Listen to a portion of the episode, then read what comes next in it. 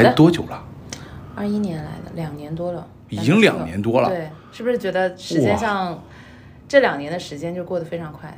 就是按我说法，就是滴滴上市之前的世界跟今天的世界完全不是一个世界，对吧？二一年七月份之前的世界跟今天完全不是一个世界。是的，所以已经两年了。我我原来以为才一年多。没有，我二一年九月份的时候过来这边。那正好两年。对，嗯。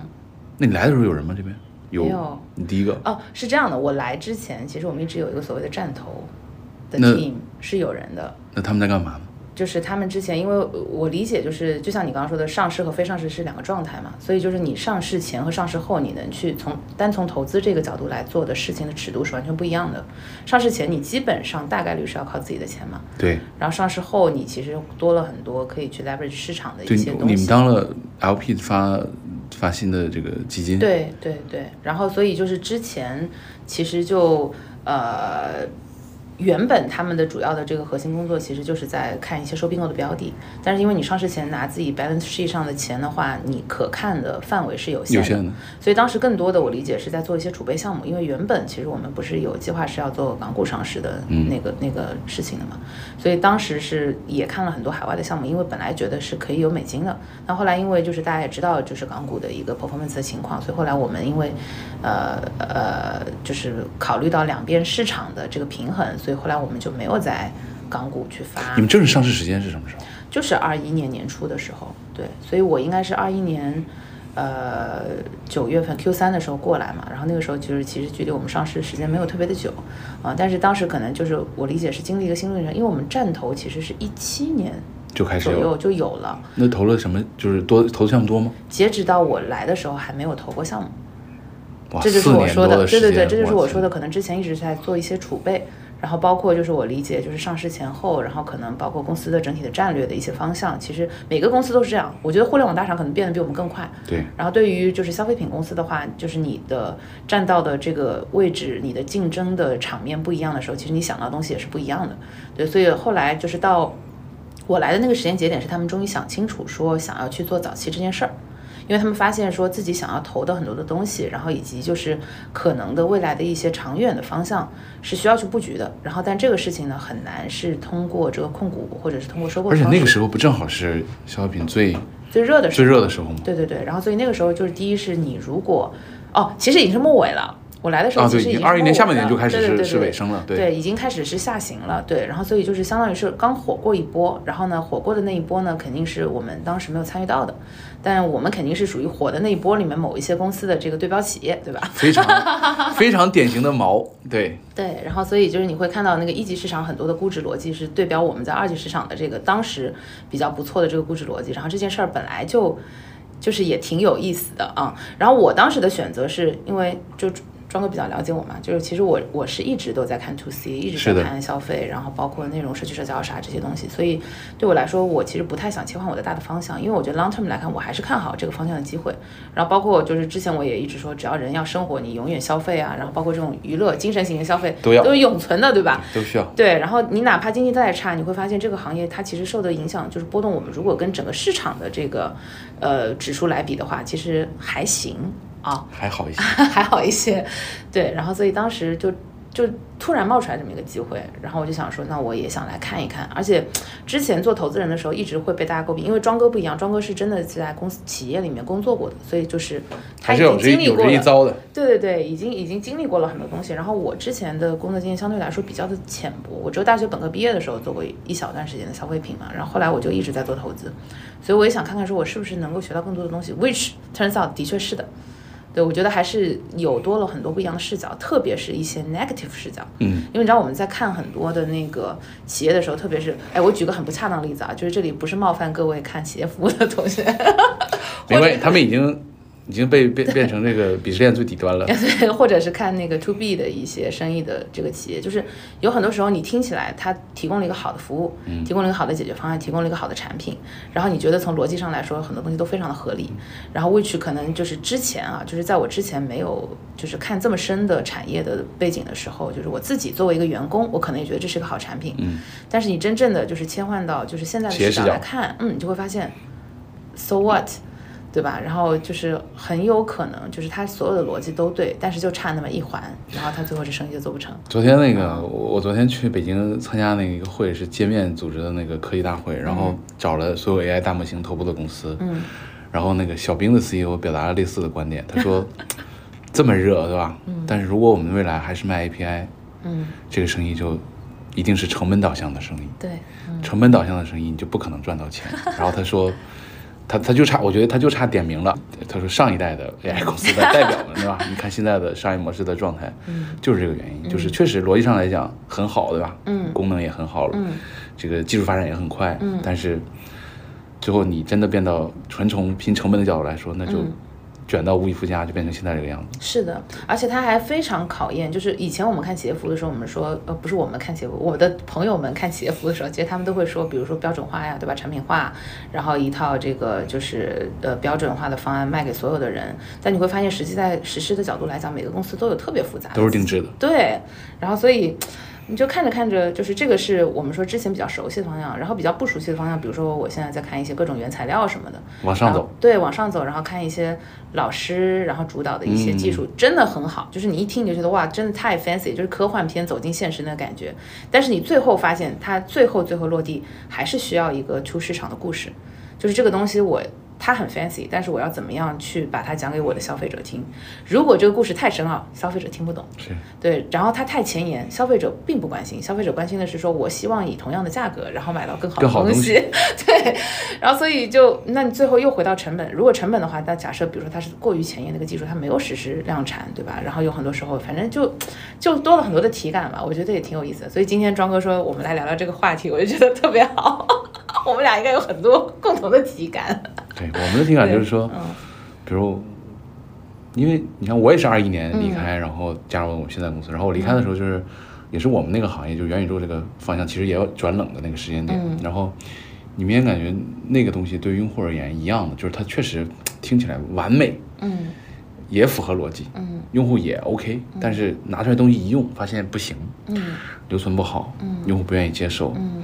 商业模式跑不通，嗯。所有事情全部卡在了你理想的那个状态前面的一步，嗯，然后一年多过去，所有人都被埋埋在了诶 下面。就是逻辑都对，但体感不对。对，对，就是你你你你能找到，就是上一波的我们那一波的公司基本上全都是炮灰了。嗯你说他创始人不够聪明，我觉得都很聪明，嗯切入点也都挺巧妙的。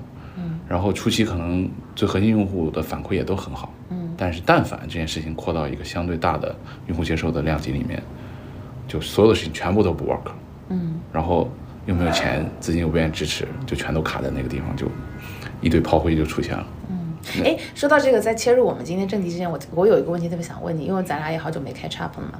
其实 AI 这一波，我会就是我的就是 as 一个用户或者 as 一个旁观者的视角，我会觉得比前两波稍微好一些，是的，对吧？嗯嗯好很多。嗯因为就是昨天我在会上我也讲，就是当然这也是一个朋友观点，就说上一代的 AI 对吧？他去下棋、嗯开车、嗯打游戏，嗯然后，我们看到的第一反应是哦厉害，对吧？但是我们又不是职业棋手，我们又不是职业司机跟，我没关系。没关系。但这一代对吧？他可以写邮件、嗯做表格、做 PPT、嗯做会议纪要，对吧？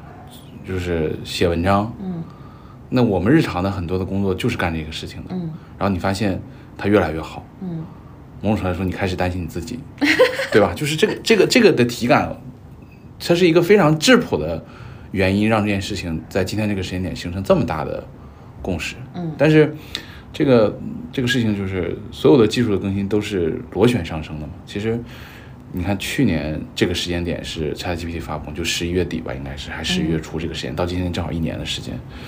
那整个的发展状态来说，其实有很多的意外，也有很多的不如意。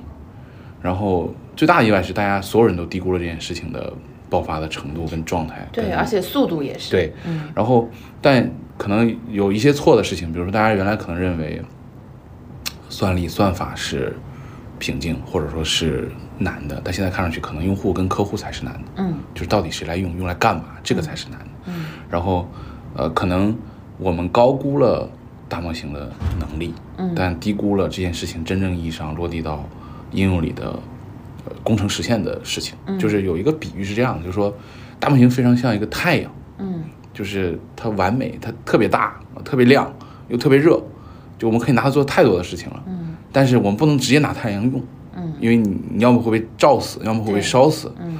那你要做的事情就是你要做一根导管出来，那个导管的作用就相当于你正好到你这儿的时候 嗯，无论是它的光还是它的热，是恰好可以让你用来照明也好，用来发电也好，用来呃取暖也好。就是我们在这一年时间里面，业界除了那些在卷大模型的公司而言，我们这些应用层公司其实在做那个事情。可是这里面又出现一个悖论是说，本身那个太阳现在就是不稳定的，嗯就它在频繁的大爆炸。嗯，然后你可能刚搭了一个什么东西，梆一爆，你的所有的努要力。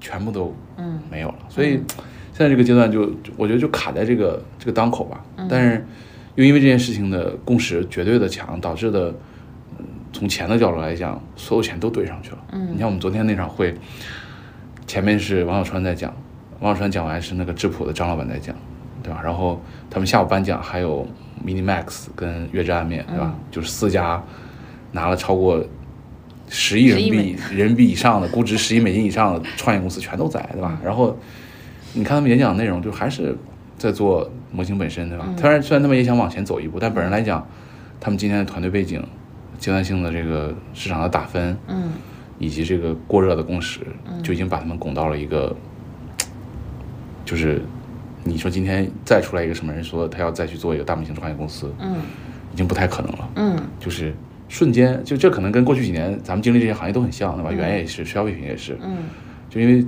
头部的基金都很有钱，嗯共识一旦达成，瞬间把行业顶到一级市场，没有任何想法。嗯，但是你看啊，就是我觉得这个跟我们今天聊的话题也相关。为啥我会想到问你这个问题？因为理论上来说，AI 肯定不是我们要 cover 的方向。嗯，但我们在 cover，因为我们发现说，我们内部确实有很多可以提效的东西是 AI 可以来帮忙的。是当然比如说最直接的，你就是所有的内容素材。素材对对，我们也一样然后包括投放，对对对对。然后我觉得这个事情是你真的在做业务的时候，你你一想到，你就会觉得比较兴奋的事情。然后我也是来了之后，我发现说，哦，其实我们很早就在用 R 用 RPA。嗯，对我就觉得说，真的是你会发现。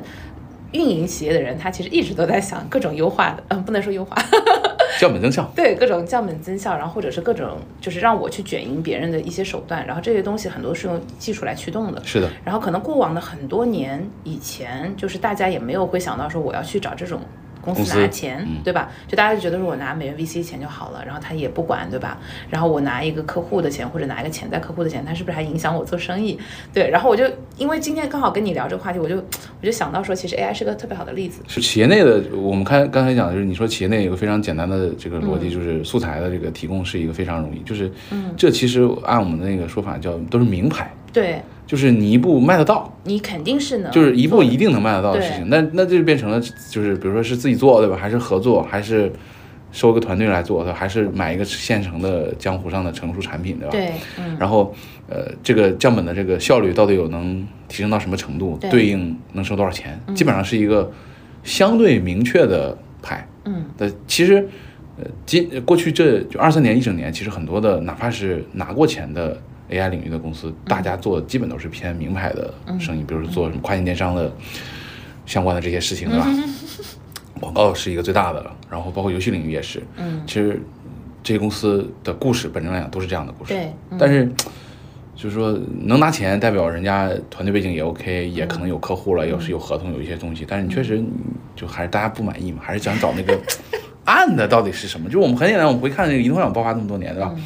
最开始大家去投工具，对吧？投这个游戏、社交，嗯，然后本质上来讲也是名牌，对。就因为互联网也走过一波，对，但我们回看，今天移动互联网已经结束，最大的几家几个家伙，字节、拼多多，都是暗牌，对，就是在你起初是不会用逻辑推演推演出来的东西的。那包括我觉得美团也算，对，是啊，就是嗯它它一定是有一个什么不一样的因素加进去，让这件事情产生了一个巨大的嗯。变化跟跳跃式的发展的。嗯，那但是这个安排是什么？你在起初的时候是不可能知道的，他是这样的，他是摸着摸着摸到一张牌，对然后他信了。对，然后并且持续的验证验证这件事情的正确性，然后真的对赌到了，对吧？对所以这个这个可能是，那那反过来讲，你看，移动互联网摸到，移动互联网爆是大概一零到一一年，到真意义上暗牌开始出现，已经到一五一六年了，对，嗯就是你已经跑了五六年才出现。那 AI 这波可能可能会快一些，嗯但你至少也要两三年吧。嗯，那可能现在才第一年嘛，嗯所以现在就大家可能也都在摸，对但是是什么暂时没有共识。嗯，这个就属于现在这个当口，为什么这么多的吐槽也好，这么多的迷茫也好，这么多的乱七八糟也好，也是这个原因，我觉得。嗯但我还是特别乐观的，因为我从应用的角度来讲，至少就是因为我看所有的这些 demo，我都觉得 make sense。但是、呃，唯一缺点的是，他们现在还没有那么 AI，就是他们其实还是目前人 involve 的特别多，然后我就很难去评估说它到底提效那部分是来自于人的。对对，我就说嗯，我还是想再看看，但我是很期待的，我是很期待的。正常对，挺好的。要不然，要不然现在信什么呢？对吧？对现在已经没了 没得信了。哎，别这样，别这样，我们今天不是聊一个快乐的话题吗？那然后我我我我最开始想想问的问题就是说，今天这个时间点，其实我们只看消费这一波公司，对吧？二一九到二零年开始有一波爆发，二一年开始进入尾声，到今天这个时间点，其实要很多公司要有答案了，对吧？有要交卷了，包括最近看安踏收了那个女士的那个，对吧？Active，对。对，嗯，然后其实港股现在有一堆消费公司在排队，排队，对，嗯。这个这个整体而言，是不是这一波的这个所谓新消费的热潮到了一个阶段性要有结果的节点？哇，对我觉得，我觉得很明确的是，首先现在能够交出答卷的那些公司，一定是前一波里还算不错的公司。就已经是好的了。对，已经是好的公司，因为就是我觉得至少是它符合一个所谓的我们市场对它的验证的一个标准，对吧？就是你有了一定的体量，然后你的增速也好，你的 potential 也好，然后你才能够去走到就是上市或者资本市场这个通道上、w h i c h 就是你可以再回过头看看这一波公司里面很多还不一定是前一波新消费里的。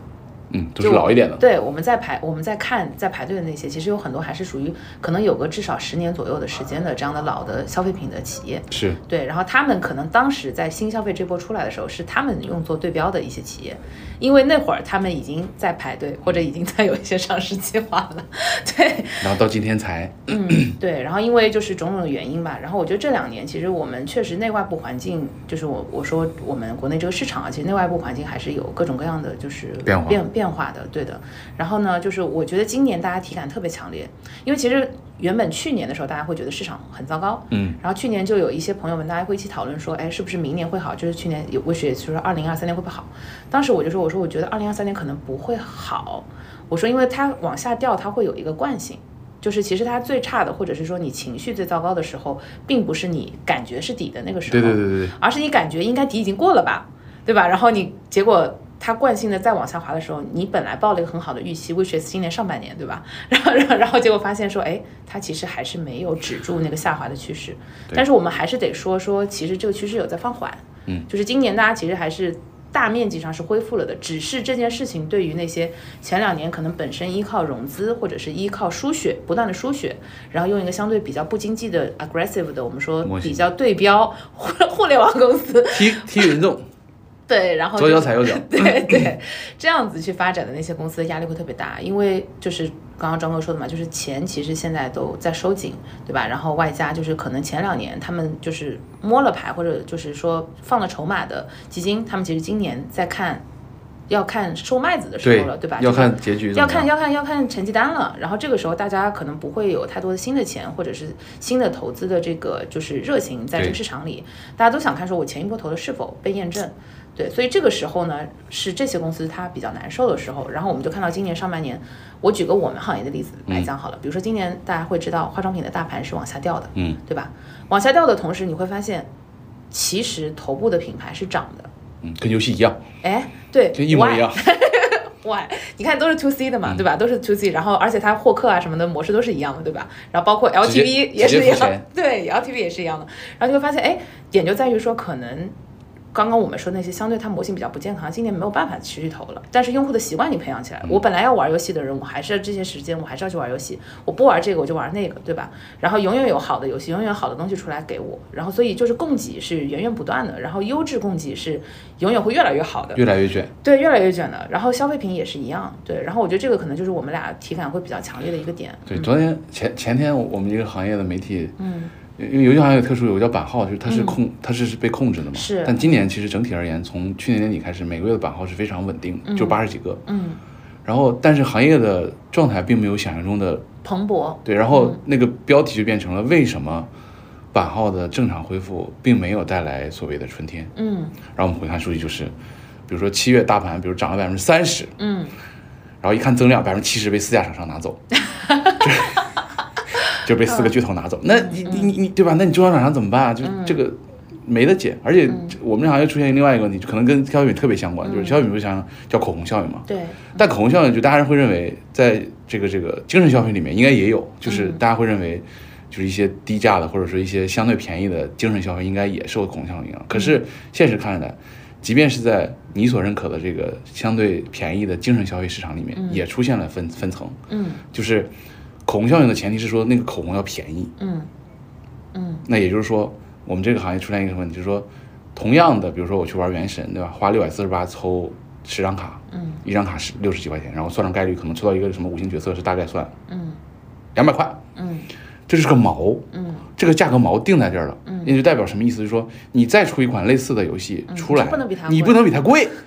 我，这个就是这个模型在游戏里面原来从来没有人想过，嗯，因为原来大家定价就是一样的，甚至更就是它是有自己的概率体系跟自己的对，每但是都不一样。但是突然间大家意识到不对，就是市场统一给了一个定价锚，你不能高过它，你高过它就会出问题，用户就会吐槽，用户就会说，对，这也是我想问的，就是用户会去，对哦，是因为今年出现一个特点，就是有另外一个新的游戏叫《重返世界一九九九》，就是团队很好，测试数据非常棒，然后业界期待非常高，然后上线之后第一个最大的口碑事件就是这件事情，因为用户发现我同样花这么多钱。我在那个市场现在最最认可那个最头部游戏里面，是可以获得比你更好的双引号的收益的，那我为什么要在你这儿？然后造成的结果就是逼你降价，这个很 而且就这件事情在游戏行业原来就是行业原来游戏行业的从业，比如我们这些所谓的策划跟数字说，从来没有以这个角度想过这个问题。嗯今年第一次，嗯那我们再去看，那为什么会出现这样的原因呢？我们只能往上去找原因，嗯。对吧？用户确实没有钱了，对吧？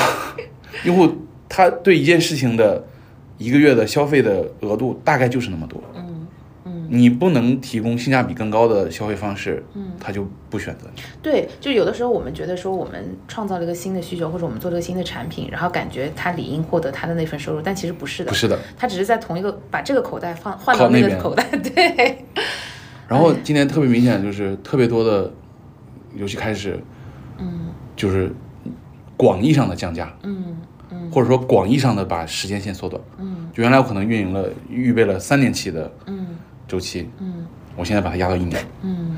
让尽可能的在短时间内得到更快的反馈，那相当于也是一种降价了。嗯。然后单价开始想市场上同类产品的价格，嗯。就原来这件事情在虚拟世界的销售里面是没有人这么想的，嗯但今天对不起，没办法，天花板盖在这儿，对吧？用户每个月固定的消费支出就那么多，嗯。你的竞争就是零和，所以你看这个，我觉得就是消费品啊。对啊这个你们稍微好一点。早早走了很多了，已经 对。对对，你看，第一是因为咱们就是或多或少还是有点实物的，对吧？还有东西。对，哪怕是泡泡玛特，对吧？人家也有个东西。对，对，然后呢，呃，另外的话就是，我觉得大家还是认可品牌溢价这件事情。是的，是的，所以你会发现，我们刚刚讲游戏里面，可能你很难几个游戏，哪怕你是最 top tier 的，你跟新游戏，你也不能有太大的那个价差。是的是的对，就是我是最好的游戏，我可能也就是到这个价，然后往下大家也差不了太多，对吧？然后消费品它是分层已经分得非常明确了，对对对，所以我觉得这个就给用户在我们刚刚说切换这个这个口袋换那个口袋的时候，多了很多的灵活度。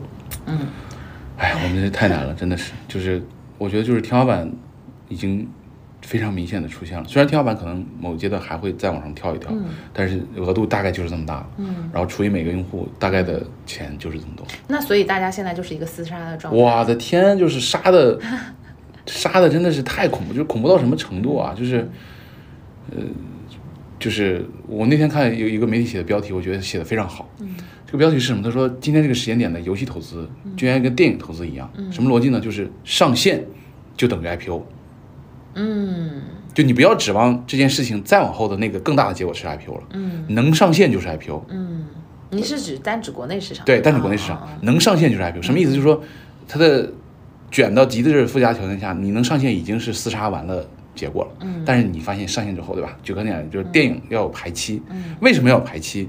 因为在比如暑期档、国庆档一定是有大片在的。什么叫大片呢？就是他把所有资源全部包掉了。嗯那游戏行业现在也有了。嗯你上线对吧？先要拿你你你先要做对吧？做几年中间不能犹豫，投了很多的钱，要有足够的钱支撑你做完，等版号，等完版号可以上线了，确实跟 IPO 差不多难度。然后你一上去发现哦，没有档期，你能找到的类型差不多的游戏已经把你能看到的所有的全部包掉。嗯嗯你拼钱，你拼得过腾讯吗？嗯你拼得过字节吗？嗯你拼得过米哈游吗？嗯就跟电影一样，他把所有的院线的核心的黄金的档位的时间、嗯。广告位，甚至连分众、连视频网站全部包掉。那你要这样说的话，那我觉得头部几家是冲年包的，那没有人能跟他们比。是啊，他们直接就 就是嗯，真的是年包，就是我这个要上，马上未来半年的预算就全部给你，就是咚咚咚，档期排完，嗯。怎么办？嗯，就是对啊，怎么办？没办法呀，所以只能你要么去海出海外嘛，嗯就是大家都都都都都被逼无奈出出海了嘛，嗯你要么只能做一些小的嘛，嗯。就是你想以小博大嘛，嗯。哦，就比如说上次我听你聊那个，就是抖音里面那种小游戏、轻游戏这种，但这个，但这个是一个啊，这是引发另外一个问题啊。嗯。这个问题，我觉得我我其实最近想做这个选题，这个选题很有意思啊，就是嗯。你今年就是在我们这个就是娱乐就在线娱乐这个板块儿，有几个小的方向是爆发特别快的，就是我们传统行业规模爆发特别快。短剧，嗯小程序短剧，今年大概可能小几百亿的盘子。嗯，然后刚才说直播间游戏，对然后微信上的小游戏，对，然后这几件事情本质上来讲是一件事情，嗯一件事情是什么呢？就是极度竞争跟内卷的前提下，嗯平台为了追求极度的 ROI，嗯。推出来的模式。而且它有一些很离谱的模式。你刚刚说短剧的东西，我发现现在短剧跟网网网文文是连在一起的，为什么呢？就是说，这个这个，因为平台竞争压力也很大，嗯。平台的所有位置都是竞价的，嗯。谁给得起高价？那所有的直播间也一样，对吧？电商的直播、秀场的直播，嗯。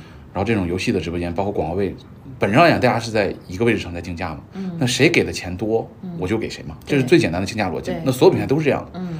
抖音、快手、百度、腾讯，所有人都是这样。那你极致追求这个竞价的高，那必然代表就是带出来的就是 ROI 转化效率最高的商业模式。那刚才我们提的这种商业模式就是典型，就是说没错，嗯一块钱投进去，能跑出来一块两毛钱，嗯它就可以再再投，就是 ROI 到一点二，它就可以持续的。对他就是说我有一个那个那个线，我只要到这个 ROI 之上，我就无限投。对可，是，一点二什么意思呢？嗯，也就是说，你百分之八十的成本是放在了投流，流量上对，然后所以只有最轻的模式，只有对游戏和这种只有这种能卷得起来。对，所以就那然后那反过来讲，就是这件事情的核心竞争力就变成了流量运营了，嗯。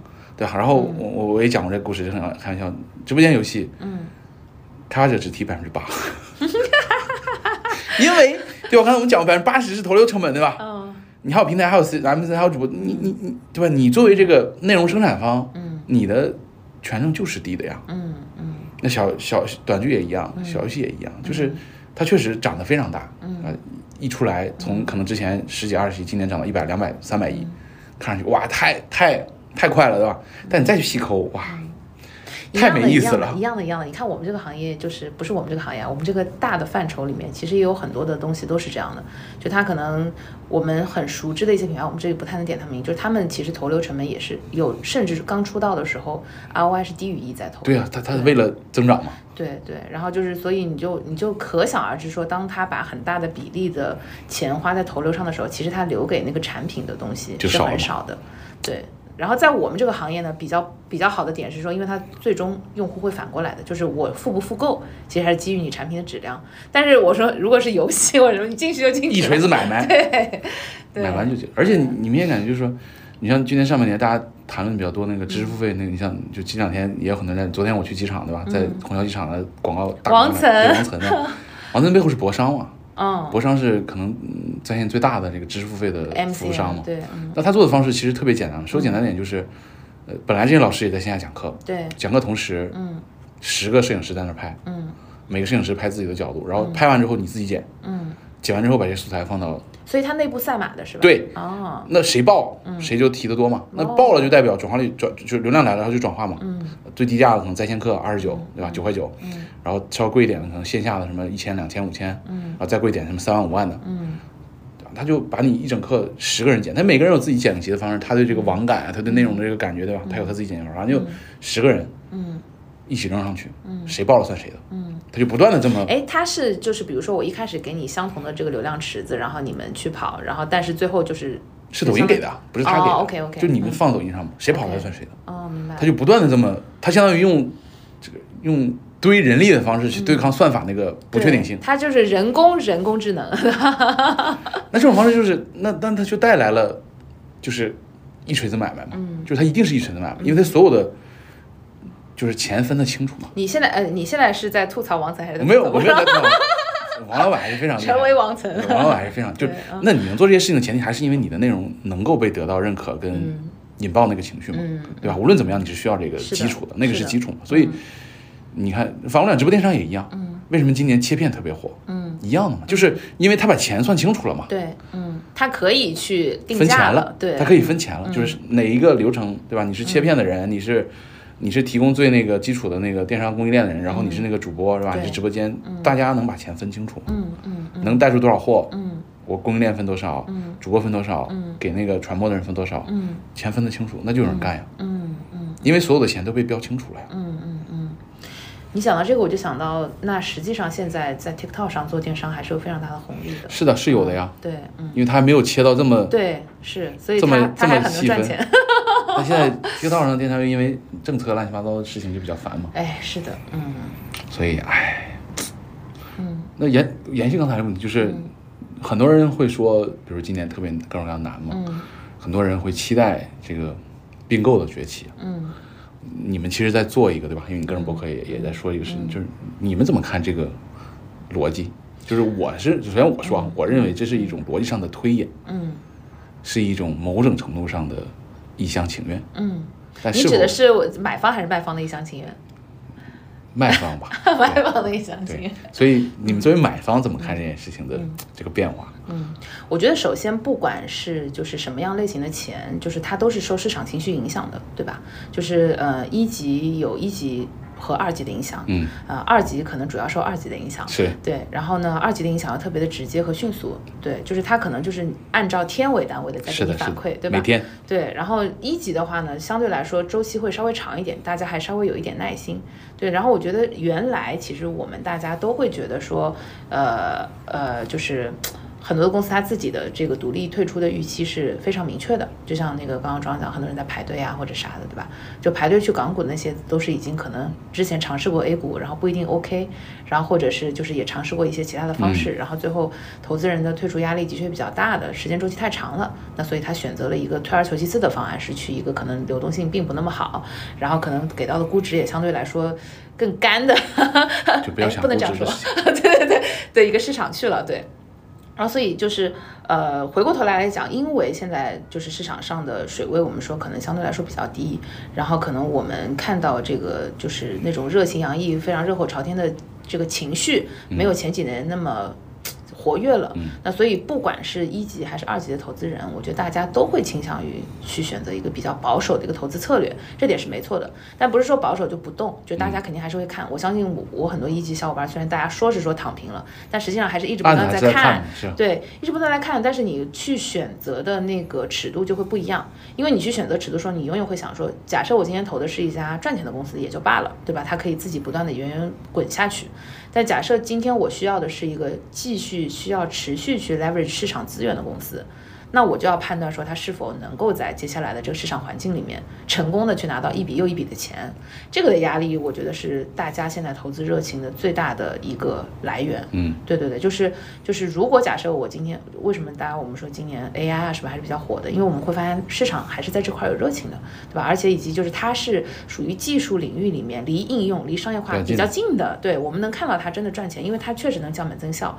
对，然后但是其他的一些方面，比如说像消费品啊什么的，如果假设它作为一个从 day one 开始就应该有收入、利润、有比较好的毛利，然后假设你没有做错什么事情，没有去乱投，理论上你应该赚钱的公司，你还是依靠持续输血才能活下去的话，我觉得大家的热情肯定就肯定跟以前是不可比的了。是对，因为最基础的逻辑就我们去看的时候，我们看产品本身，你如果你的模型好，哪怕你第一次你是通过失血去获客的，你后面通过复购，你产品赚对你是赚得回来的。但你发现这个没有 LTV，只有一锤子买卖，那就不符合商消费品的逻辑，对吧？你又不是卖戴森，嗯，对吧？哪怕戴森，可能你买完吸尘器还能买个吹风机呢。是对，然后所以，呃其实这两年那个那个有一个企业蛮好，叫莱芬芬，我们家在用，哎，我也在用，对。然后你看，它就是它也是一锤子买卖，对不对？理论上来说，哎，但人家收入利润都很好，就是因为第一，它产品确实还蛮硬的，然后切了一个不错的点，然后最后你会发现，那个王才帮他带路，啊，不能这么说啊，对，最后你会发现说他还拓了一些其他的产品，然后不断在做升级，对吧？我觉得就是不管什么样的选类型的选品，只要你是消费品，理论上来说你都应该赚钱。啊、然后这个就已经把市场上我们说前几年百分之八十以上的企业都毙掉了，对，嗯，我们我们我们在上一个那个清华的班，我们班有一个那个韶音的总经理，哦他们这几年其实发展也挺好，就是做那个骨传导的耳机，耳机，对，就耳机其实已经是一个非常，尤其是蓝牙耳机是一个几乎已经卷到极致的板块了，就是就华强北已经把这个事情把研究透了。你哪个模组多少对钱，大家都，已经非常清楚了。然后连拼多多上都有那种带着那个出厂的那个各种各样芯片跟那个标识的那种产品，那就代表这个事情已经打透了。但是他就是这几年就通过另外一个切入点，我觉得切入点打得很好，就非入耳式嘛，就骨传导，它是不不需要扎到耳朵，因为很多你像我这种耳朵，它不不喜欢这种方式。塞。着很难受，嗯，然后它就这个市场，再加上这几年可能户外啊、运动啊，它就这个标签，嗯，加在一起就起来了。他们发展我觉得是，嗯，也是蛮有意思的。嗯嗯，所以就是，所以就是，我觉得这种真正的产品本身有优势的，而且是有相对长期性的。就是我不是说今天只做这一波啊，不是说今天萝卜刀火，我只做一波萝卜刀，对吧？对，而是说我真的是有长期的在这个东西上做投入的企业，我觉得还是能够。嗯，看到一些长线的价值的，对，但是呢，就是从整体的节奏上来说，肯定，我觉得刚刚庄哥也有讲嘛，就是不管是你们还是我们，还整个市场节奏肯定是放慢的，因为大家都想说，我尽可能看牌看的时间久一点，是，原来其实，在最火热的那段时间，大家听的传说中的说什么一见面就拍 TS，什么直接打钱拿账号什么，这种是因为你为了抢那个项目，然后它其实并不是一个。逻辑上来说，理智的行为，或者是说就是应该有的行为，对吧？因为你必要的一些步骤，你还是要去做，你要去验证它的模式嘛，对吧？你要做该做的滴滴啊，什么你都是应该去做的，你要看清楚了才能给钱，对。然后我觉得现在只是把这个节奏又调回到一个相对正常合理的节奏对对对对对对。但 AI 还是不合理。对，因为 AI 毕竟还是属于那个，就是我们说的，就是又有热情，然后又有商业化潜力的那个方向嘛。嗯，所以这个一步一步的，就是一轮一轮的来回来的，嗯，就跟那个曲线跟甘特图一样，嗯，来回来的，这样，对，来回来的 动荡，对吧？对，嗯然后我下一个问题是，就是因为你们既做直接投资，嗯，也做 LP，嗯，那这些事情都在你这儿吧？啊没有没有？LP 不在你这儿，，LP 不在，对。那那这件事情中间怎么划分呢？在你们内部？其实很简单，就是我们做 LP，就是呃，就是我们主要的钱肯定还是放在自己投资上，对吧？就是这个是很合理，因为你做 LP，你的这个收益的这个商业模型跟你自己直接投的商业模型肯定是不一样的。是然后包括你自己到底是投少数、投多数，不同阶段什么样类型的企业，其实它也都是可以用简单数学算出来的。那我觉得去做 LP 的最好的呃这个点是说，因为你可以去尽可能多的 leverage 嗯其他的资源，对吧？然后你也会想到说，我为什么要做某一个基金的 LP？主要是因为希望还是从他这边能够有比较好的 source，对不对？然后以及就是说。他 probably 也可以跟我一起来做很多我想要做的，但是我可能不会自己投入比较多精力的事情，所以他更多的是类似于选择一个投资上的一个伙伴。合作伙伴，对对对，然后还有一个点是说，就是我觉得，呃，因为毕竟啊，就是毕竟有很多的这个呃公司不太适合我们来直投，就比如说跟我们直接发生业务关联的有一些企业，它可能并不适合我们直接来，就对你们来说也是一样的。可是的能比如说它，特别是如果它是做企业服务的，或者是如果它是一个 to B 的公司，它做了你，那它还要不要做竞品，对吧？但是你又想跟它保持一个比较良好的一个关系，然后你又看看好它的商业模式。因为你已经用了它的产品，你 probably 觉得它的东西是 OK 的，然后你要享受它的投资收益如何呢？对吧？然后这个时候我觉得就是通过一个基金来持有的方式还是比较合理的。嗯，你们投多吗？基金？不多。然后我们合作的基金其实都是跟我们有一些历史渊源的。对，这这很正常，对对对，有信任关系啊。哎，对，也就是说，首先就是比如说他曾经投了我们，那证明他非常有眼光。然后呢，在我们这个项目上赚取了非常多的回报。嗯，然后在这个基础之上呢，我觉得就是大家能够又有这个信任关系，然后又有这个就是就是基于对我们业务的理解的一些视角，对我觉得这个就比较好。嗯，挺好。嗯嗯，都是奢侈品。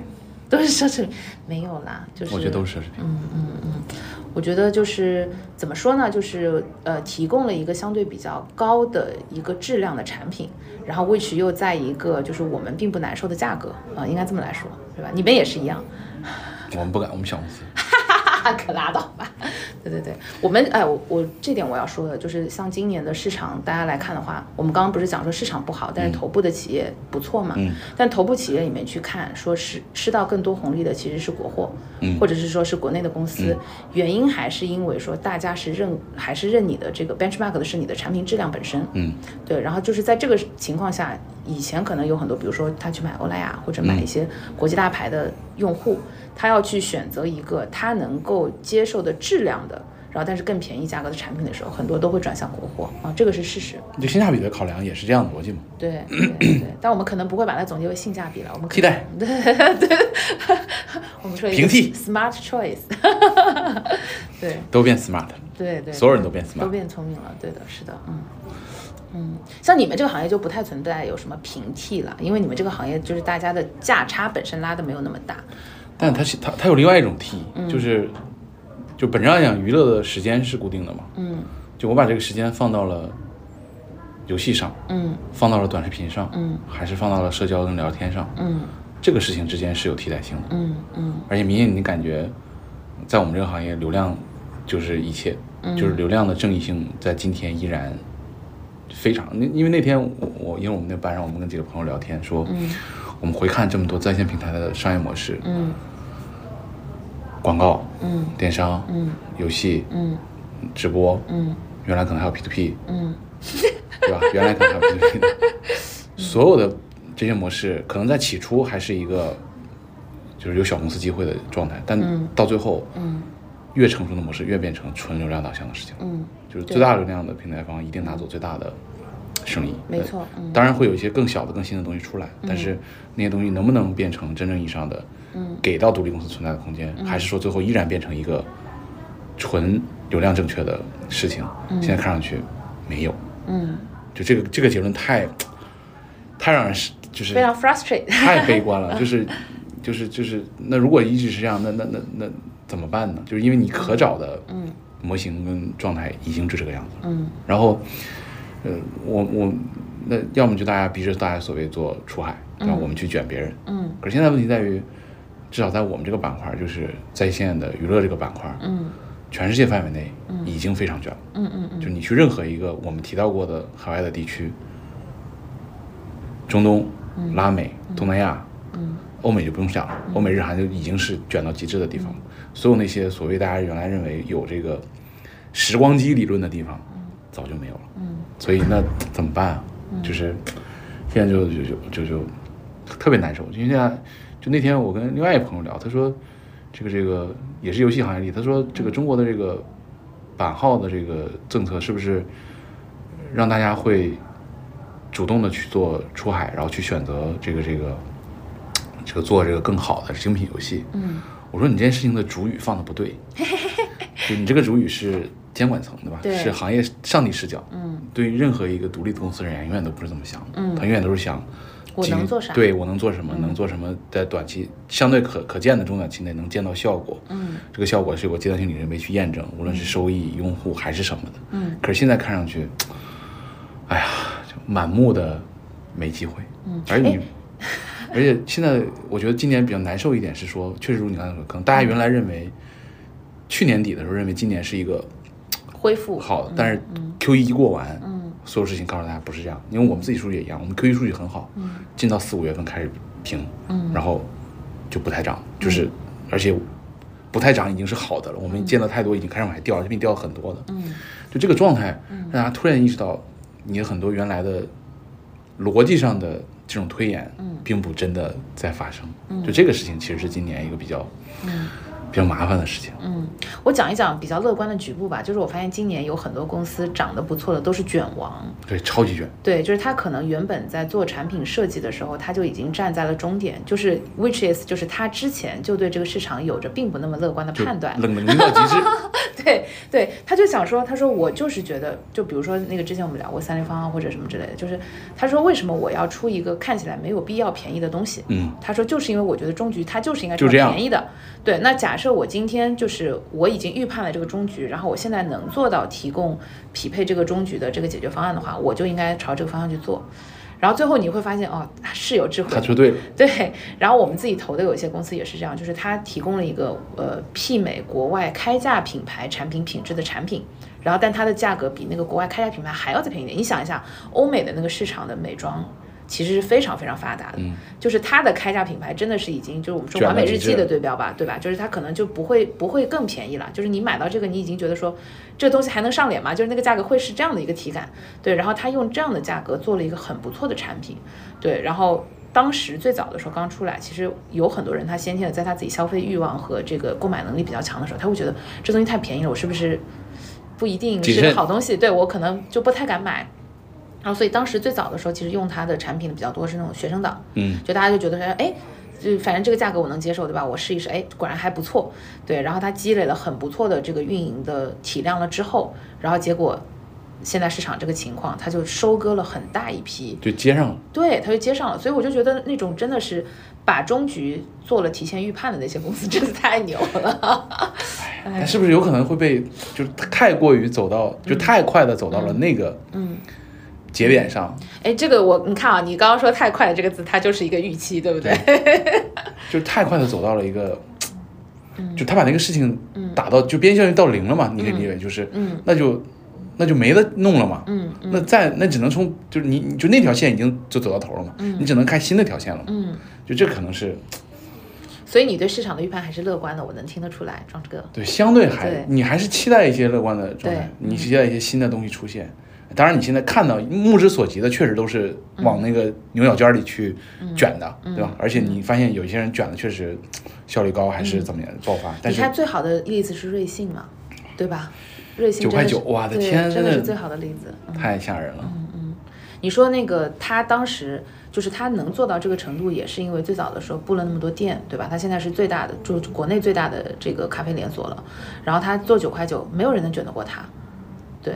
然后你从极致对，然后你从逻辑的角度上来讲，就是因为它有这个规模，它的供应链优势，然后它的流量、它的品牌优势，就是站在那一个最尖尖部了，对吧？就其他人怎么跟他打呢？库迪嘛，库迪，库迪就很累嘛，对吧？哇，太累了。对就你你你就是打败瑞幸，应该不是另外一个更极端的瑞幸，对，应该是一个再找一条，因为他确实他已经把这个事情，就这条打法跟这个策略，他已经做到了基本到极致了。嗯，那你你只能从另外一条线，嗯就跟蜜雪一样嘛，对吧？就那你只能另外一条线来做了。哇，这个商业的这个竞争真的是如此的残酷，但又如此的简单直接，，对。然后你会发现，它在所有的这些领域，它都是相通的。太通了。就今年就是。因为因为我们说这板块，因为游戏行业现在到年底，很多人写行业分析文章，你会发现大家开始去聊宏观，就是哎，但这个不是应该最早你就要去对想好？，但是原来这个行业根本不会想这件事情，好吧？咱们跟我有什么关系，对吧？但是这个行业已经发展到这个规模之后，没办法，就那个变成一个最、最大的天花板，就架在这儿，你没有任何办法去回避它。你就是要把那个因素放在最重要的位置去考量，然后你就可以解释你遇到的所有问题了。嗯，然后你发现啊，都绕不开，所有的事情都跟都跟这个相关。因为原来你会觉得贝塔的影响远远小于你自己的 alpha，是的对吧？然后但是你现在发现，哦，是这样，我们我们那时候太 simple 了，只能这么认为。或者是太自信了。就市场好的时候，你永远觉得说能冲出来，是因为 alpha 足足够强。对，嗯嗯但这个事情就变得特别的，就很多体感上就不适应了。公司也好，嗯大家还希望于就是一夜爆红，对吧？嗯希望于这个这种超额的这个快速的状态，但确实，嗯今天这个环境跟这个市场竞争的格局已经不太允许有这样的想法。可是这件就这句话说出来特别的，悲伤。就特别站着话不腰疼，你知道嗯吧？就是我们还是一个第三方视角，就但是你你从一个体感微观角度，你说我们都从公司角度来讲，你又不能说你说我要告诉所有的员工说我们要接受现实的这个，你还是要打一定的鸡血，要有一定的往前推动的这个动力。我这这个感触特明显，是我们我们年终的时候开那个半年会的时候，嗯。开半年会之前，反正我内心是觉得应该躺了，今年就这样。但是你在那个会上的那个氛围里，对吧？十几个高管坐在那儿，大家坐一个桌子面前，嗯。东西一列一说，每个人表达观点的时候，你那句话是说不出口的，嗯。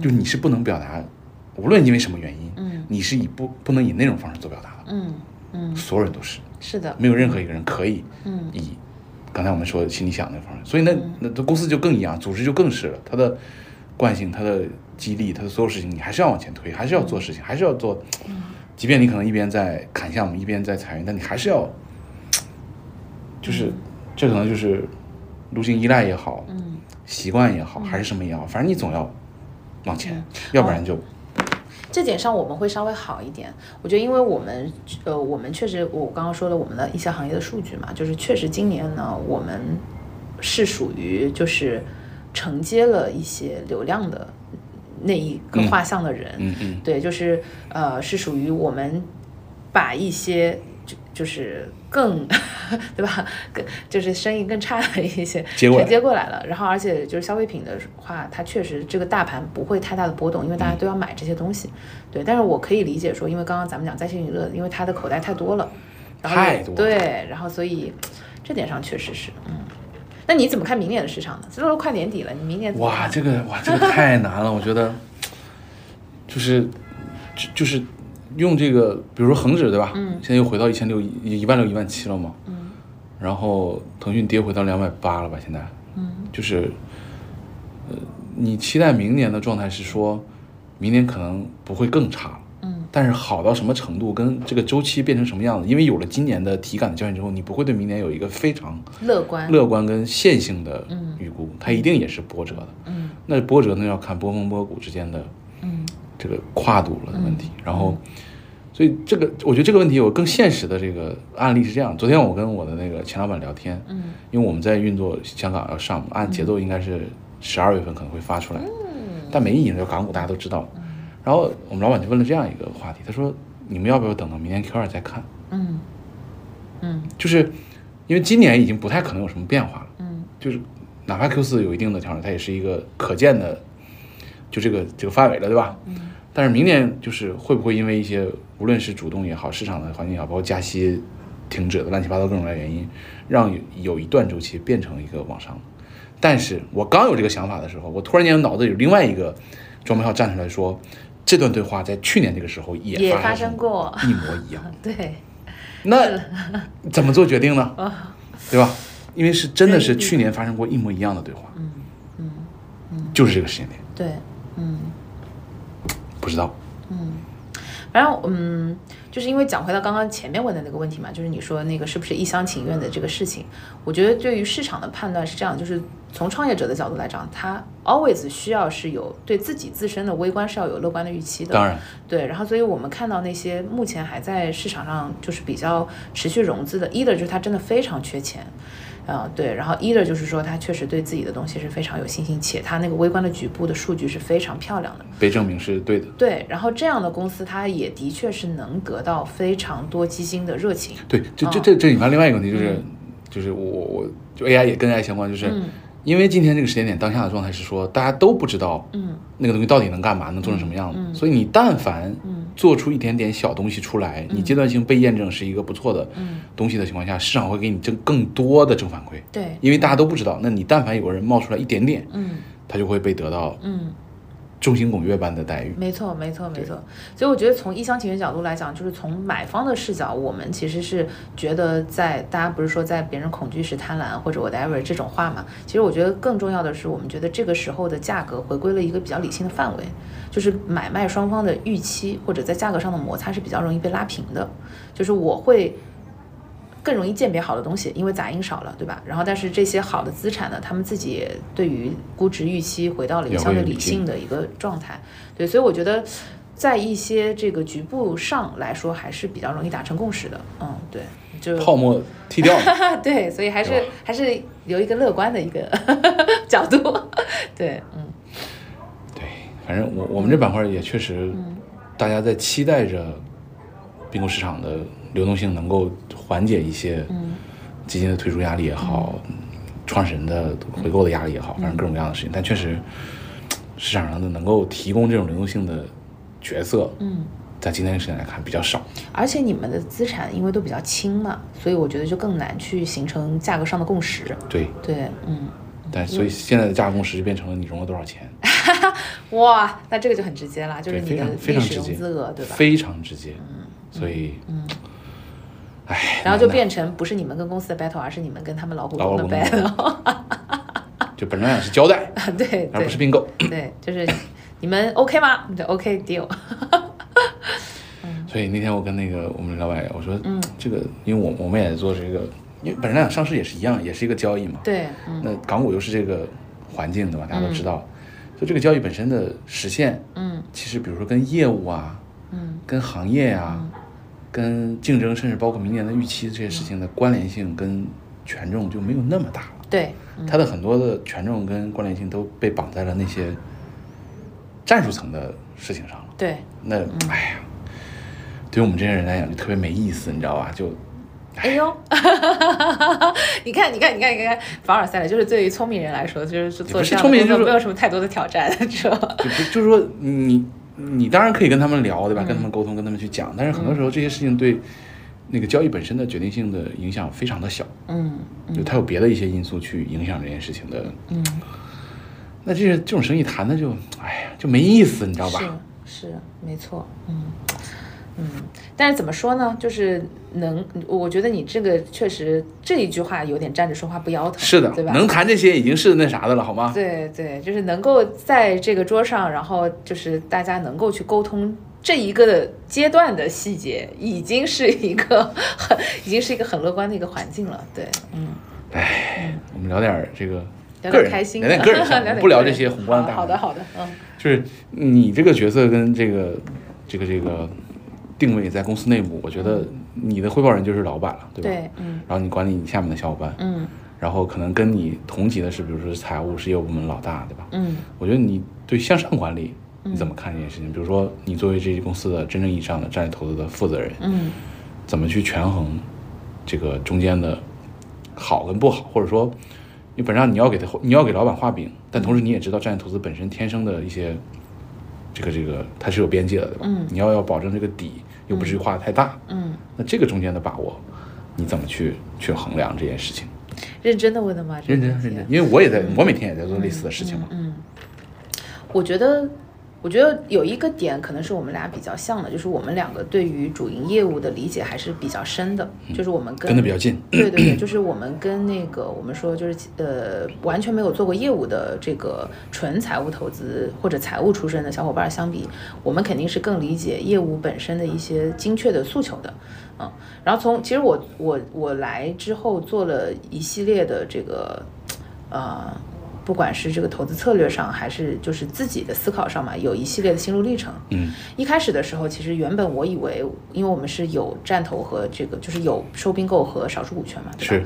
然后我本来以为说少数股权的话，我应该就是做的非常市场化。嗯。对，所以一开始我用一种非常市场化的角度去看，那 which 当时也投了一些项目了，对。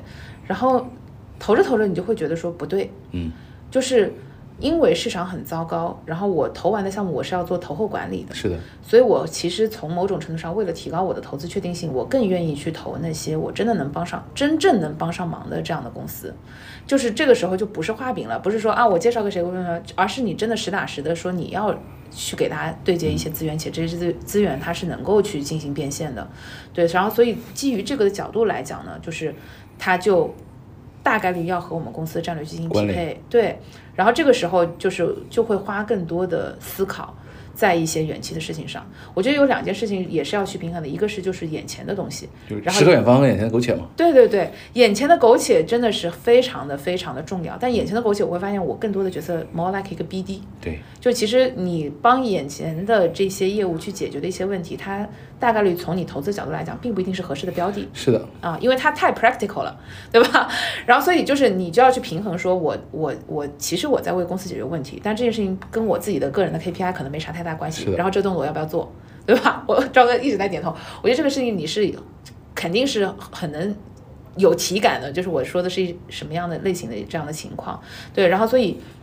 所以现在我基本上就会分两块精力，就是因为你本身就要做覆盖，嗯所以你覆盖下来有很多，你一看你就知道说这个东西我可能投不了，但是业务可能需要。需要然后从那个从那个公司角度，他也知道，他说我来找你聊，我不是想拿你的钱，我大概率是我想拿个标杆客户。然后，但是如果你能投我呢，对我来说更好更好，对。然后，所以我觉得现在大家都有这样的一个预期，是的对，所以也挺好的。就是从我的角度和从那个就是公司的角度来讲，很多时候大家都是说，哎，我们先交个朋友，或者我们先认识一下，或者他上来他就会直接说说，我知道就是你们在做什么，或者是说这个我这边有一个很好的东西，然后我觉得是你们是可以考虑一下的，对。然后所以就是就是其实我我理解我的工作可能百分之三十到四十，其实在做一些跟投资不太相关的事情啊，但这些事情怎么又跟投资关联起来呢？就是因为我在去不断的去尝试这一些可能业务会需要的这个呃资源的时候，我就会知道说他们的中期或者是长期的目标大概是什么。然后这件事情，因为我们的决策层是就是相当于董事长嘛，嗯对吧？然后所以就是其实董事长他心里可能会有一个相对抽象的远期的一个 goal。然后这件事情，你可以通过很多的 deal、很多的交互里面去不断的去验证。所以，即使现在我们没有一个非常明确的一个所谓的就是落纸的一个就是实打实的你就投什么什么什么这样的战略，嗯嗯嗯或者是说我们其实很难去把它具象到这个非常精确的一个角度，但是你永远可以在这些交互中发现它真实的答案。嗯，就我觉得人都是这样，就是我们沟通或者什么，有的时候我们概括性的、抽象的东西，其实你不会讲的那么明确。是的，对，但是体感是真实的。东东西拿出来好不好，对吧？对适不适合就知道了。这一桌菜你到底喜欢吃什么，对吧？然后你哪个会多吃两口，对，然后这个我觉得是是我来了这边之后体感会比较强烈的，嗯我们状态是说，因为我们毕竟第一不是上市公司，第二体量也比较小，第三做的业务相对比较窄，嗯。所以如果用诗和远方跟眼前的苟且来说，我们绝大部分在做的是眼前的苟且。嗯。当然，眼前的苟且也分是非常非常苟且，就是严重到就是业务直接给到你一个叫你，对吧？当然也有一些是你帮他们想的，然后可能在某个节点会遇到的苟且。嗯那这两方面有可能五十五十，我们的状态是这样。那诗和远方就变成一个，你可以去想，去跟老板，去跟业务部门的去沟通，等到合适的时间点再把它拉成嗯勾芡。然后我们的策略，因为我们就我自己加一个下面的小朋友，本身俩公司也不是特别的大，嗯所以相对来说在这件事上，我们的策略跟大法是这个样子。而且 AI 这一波其实是尤其典型的是说，呃他把诗和远方、眼前勾写放在了一起，嗯就是它一定是个很长远的事情，但同时也有眼门前可以干的事情。嗯但这里面出现另外一个问题是说，呃，它达成共识达成的太快跟太过大的情况下，变成了你其实要考量，或者从公司的角度来讲，嗯很多事情应该自己干，嗯而不是用投资的方式解决。嗯，那这个中间的拉扯就更多了。嗯所以，因为战略跟投资其实本质上讲是两件事情，嗯，是的。就是它的你的但是屁股很多公司其实是放在一起的嘛。你的屁股其实应该是坐在两两两个位置上，但其实很多时候放在了一起，然后就会导致这件事情在中间过程中有不断的拉扯，不断的来回来的这些，嗯。而且又涉及到，那如果要自己干，是拉个部门干，嗯还是说把原来一个什么部门变成这个事情，还是说拉一批急行军来干，还是说直接把原来投资的公司变成控股，让他们来干，嗯就很多这样的嗯。角色，其实在今年是我工作比较多的嗯。内容的呈现。嗯。所以我刚才讲，我说我们今年其实没有投任何一个新的项目，嗯。但是老项目跟投，包括老项目，刚刚我讲过有一个，我们就决定有一个事情，由我们原来投的一家公司变成控股，嗯。他们来干，嗯。那这个就就是吧，它就不算，它跟它外它跟外界外外界没有太多关联了，已经。对，所以你看，就是你刚刚讲的这点，我我觉得也是特别好。就是我们说，就是就是在公司的角度做投资，其实你有了更多的工具，因为你可以去跟他合作的方式变得很变多多元。对你既可以给他供业务，对吧？然后你也可以像刚刚庄哥说的，就是把它变成我自己的一部分。然后或者是就是你到底保持一个什么程度的一个合作关系，它其实是尺度是可以选择的，可以无极变换，对吧？尺度选择非常多。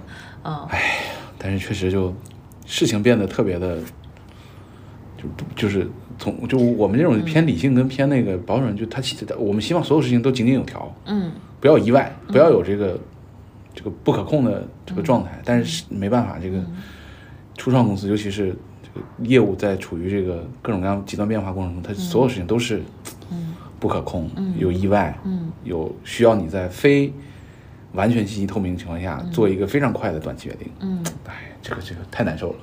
我们都在不断的学习，对，嗯挺好啊，我觉得已经是很好的状态了，对吧？而且就是其实是就是我觉得。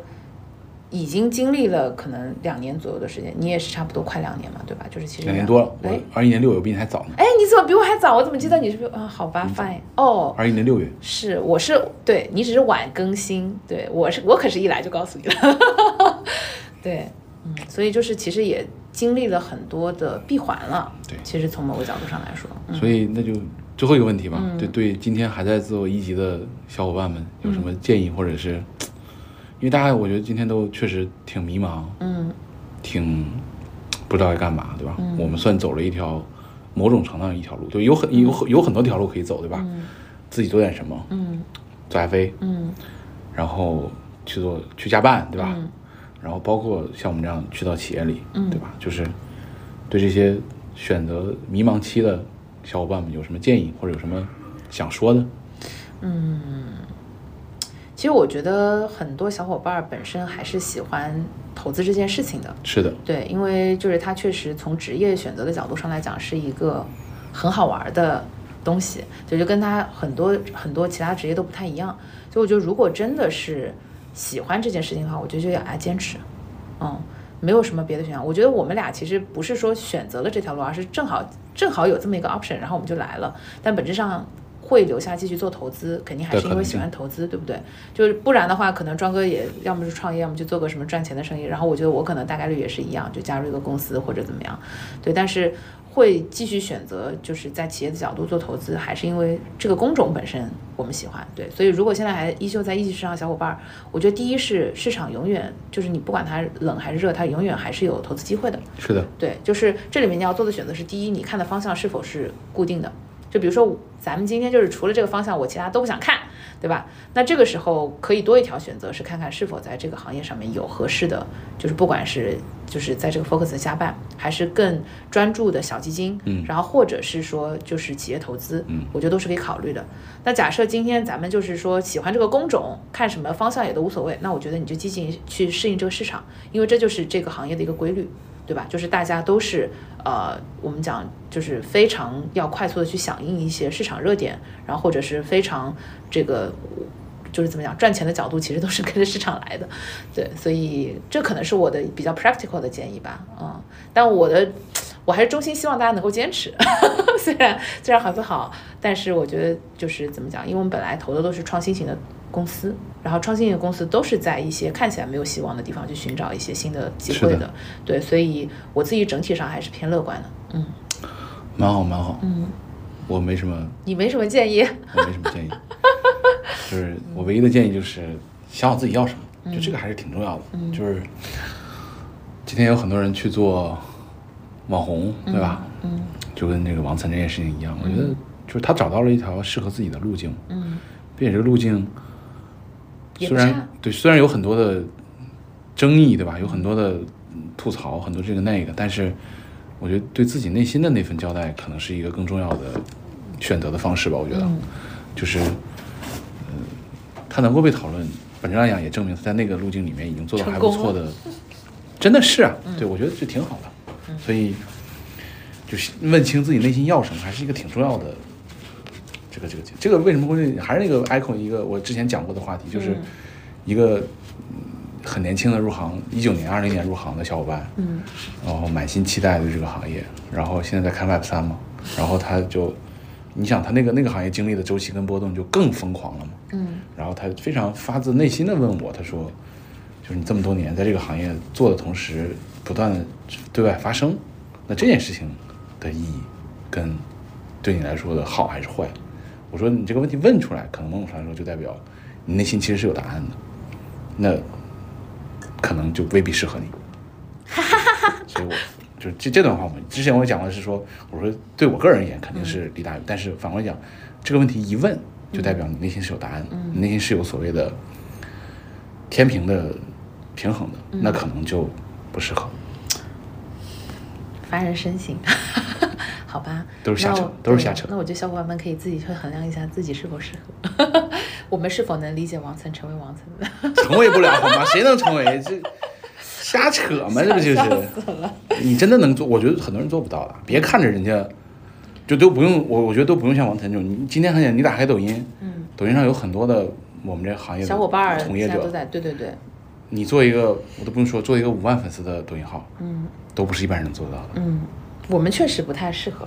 没那么容易。你看人眼，这想太多了吧？这是 好吧，今天跟张张聊得非常的开心，好的，结束，结束，嗯，谢谢，谢谢，拜拜。拜拜。嗯